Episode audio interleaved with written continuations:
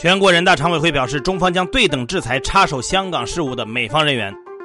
十一月 CPI 同比下降百分之零点五，为十一年来首次负增长。直播电商行业监管加强，网红主播辛巴带货糖水燕窝被调查。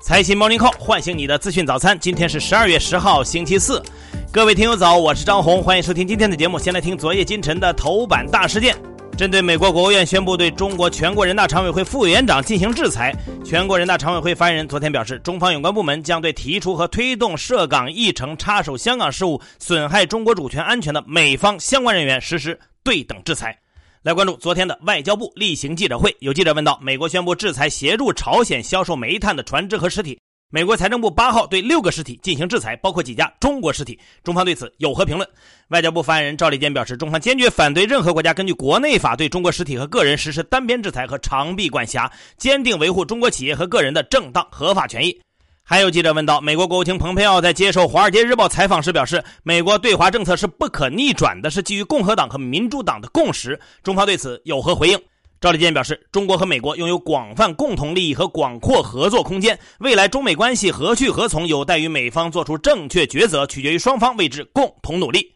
下面来看几组宏观经济数据。央行最新数据显示，十一月新增人民币贷款一点四三万亿，同比多增四百五十六亿。随着信贷投放在年底收官，十一月的新增信贷结束连续的高速增长，增速开始回落，新增信贷略超预期，结构继续优化。在社会融资规模方面呢，十一月新增社会融资规模二点一三万亿，比上年同期多一千四百零六亿，新增社融略高于预期。新增社融支撑项主要来自于对实体经济发放的新增人民币贷款，而拖累项主要来自于表外融资和企业债券融资。在货币供应量方面，十一月的货币供应继续保持高位。十一月底，广义货币也就是 M 二余额二百一十七点二万亿，同比增长百分之十点七，增速分别比上月底和上年同期高零点二个和二点五个百分点，略高于预期。地方债券发行基本结束后，十一月财政投放进度加快，成为 M 二增速的有力支撑。国家统计局昨天发布的数据显示，十一月居民消费价格指数，也就是 CPI，同比下降了百分之零点五，这是 CPI 自二零零九年十一月以来首次出现同比下降。背后主要是受猪肉等主要食品价格降幅扩大和去年同期基数较高等等因素的影响。而工业生产者价格指数，也就是 PPI，则在市场需求回暖的带动下，降幅收窄了零点六个百分点，同比下降百分之一点五，环比由持平转为上涨百分之零点五。分析师认为，CPI 负增长可能是短期现象，在二零二一年初基数效应和春节因素消退后，CPI 将逐步回升，不存在持续通缩的压力。对经济表现更为敏感的 PPI 也正在逐步走出通缩区间。这种情况下，货币政策应该继续保持定力，无需对短期的物价波动过度反应。双十二要来了，我们来关注一下直播带货。最近呢，对直播行业的监管是越来越严了。上个月呢，市场监管总局、国家互联网信息办公室和国家广电总局曾先后下发文件，从不同角度规范直播带货行业。号称要打造直播电商之都的广州，近期呢则开始调查网红主播辛巴团队在直播带货中是否涉嫌违规违法。十一月下旬呢，辛巴团队在直播中销售一款燕窝饮品，职业打假人王海指出，这款燕窝实际上是糖水。随后呢，舆论迅速的发酵。广州市场监督相关负责人告诉财新记者，他们现在正在调查糖水燕窝事件，但程序上还没有立案。下面是疫情的相关消息。阿联酋宣布正式注册国药集团中国生物新冠灭活疫苗。三期试验结果表明，这种疫苗的有效性高达百分之八十六。还有分析表明，它没有明显的副作用。不过，主持开发这款疫苗的国药中生尚未正式公布具体实验数据。目前，阿拉伯联合酋长国副总统兼总理阿勒马克图姆、外交部长、卫生部长和内阁事务部长等十多名阿联酋官员已经接种了中国的新冠疫苗。成都警方昨天就此前引发争议的新冠患者隐私泄露案件发布通报称，十二月七号晚上十一点多，王某将一张内容涉及成都疫情及患者赵某某身份信息和活动轨迹的图片，在自己的微博转发，严重侵犯他人隐私，造成不良的社会影响。目前，王某已被给予行政处罚。下面是全球疫情数据。根据美国约翰斯霍普金斯大学统计数据，截至今天凌晨五点二十六分，全球新冠肺炎确诊病例已经超过六千八百六十九点二万例，累计死亡病例超过一百五十六点五万人。西班牙巴塞罗那兽医服务局八号表示，巴塞罗那动物园的四只狮子在十一月进行的新冠核酸检测中呈阳性，目前已经痊愈。这是全球第二起大型猫科动物感染新冠病毒的案例。今年四月呢，美国纽约布朗克斯动物园先后报告有五只老虎和三只狮子感染新冠病毒。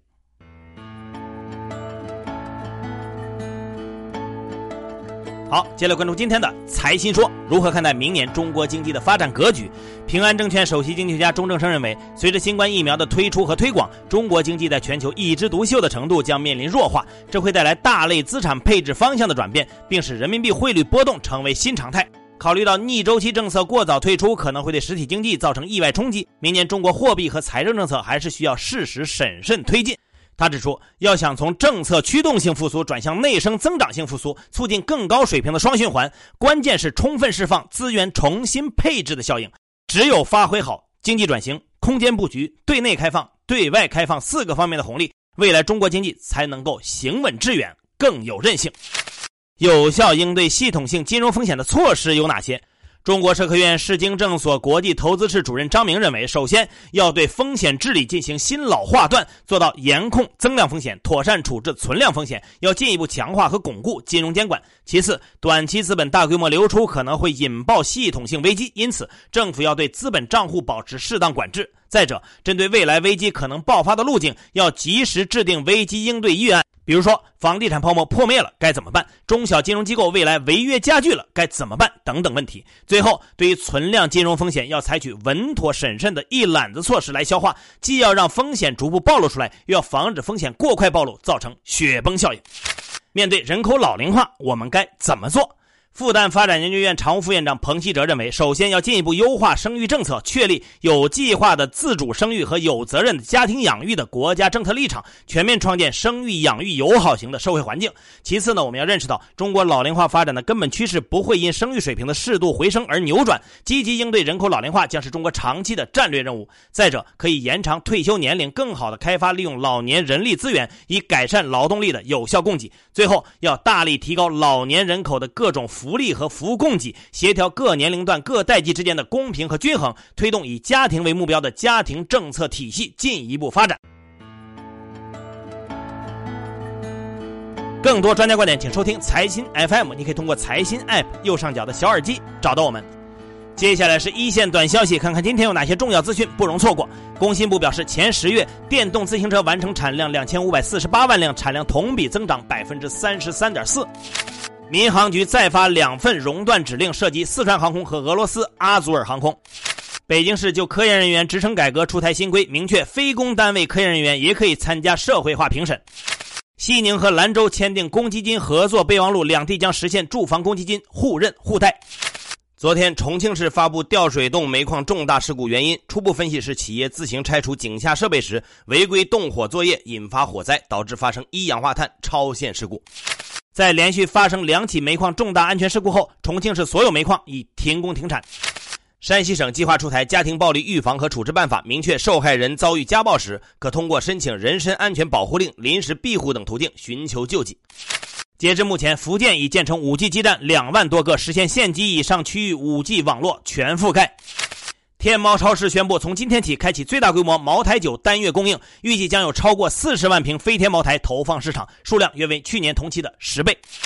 妙可蓝多计划以蒙牛为发行对象，非公开发行股票，蒙牛将取得妙可蓝多的控制权。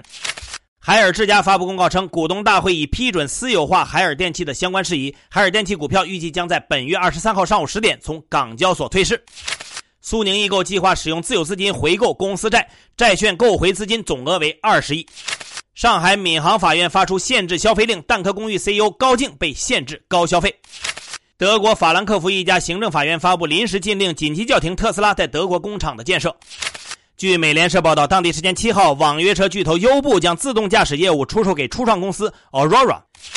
当地时间八号，美国白宫提出总额达九千一百六十亿美元的新经济纾困计划草案，试图打破国会民主共和两党的谈判僵局。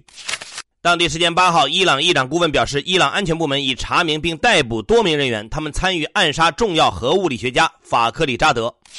接下来是国际资本市场，美股三大股指集体收跌，道指跌百分之零点三五，报收于三万零六十八点八一点；纳指跌百分之一点九四，标普外指数跌百分之零点七九。热门中概股多数下跌，新能源汽车股集体走低，开心汽车跌百分之九点三二，小鹏汽车跌百分之八点三，途牛跌百分之八点二二。最后呢，我们的听众互动电影福利时间又来了，今天的福利呢是明天就要正式上映的电影《猎杀 T 三四》。这部电影呢，根据二战真实的事件改编，故事讲述了卫国战争，也就是苏德战争中，苏军驾驶 T 三四坦克和德军豹式坦克决一死战的故事。如果有军事历史迷们，别错过了，电影里还能看到这架 T 三四真实坦克。话不多说，参与我们今天的话题讨论，我们会随机抽取听友送福利，在大屏幕上一睹传奇坦克的风采。那我们今天的话题就是天猫超市的茅台抢购，你会蹲点抢购茅台吗？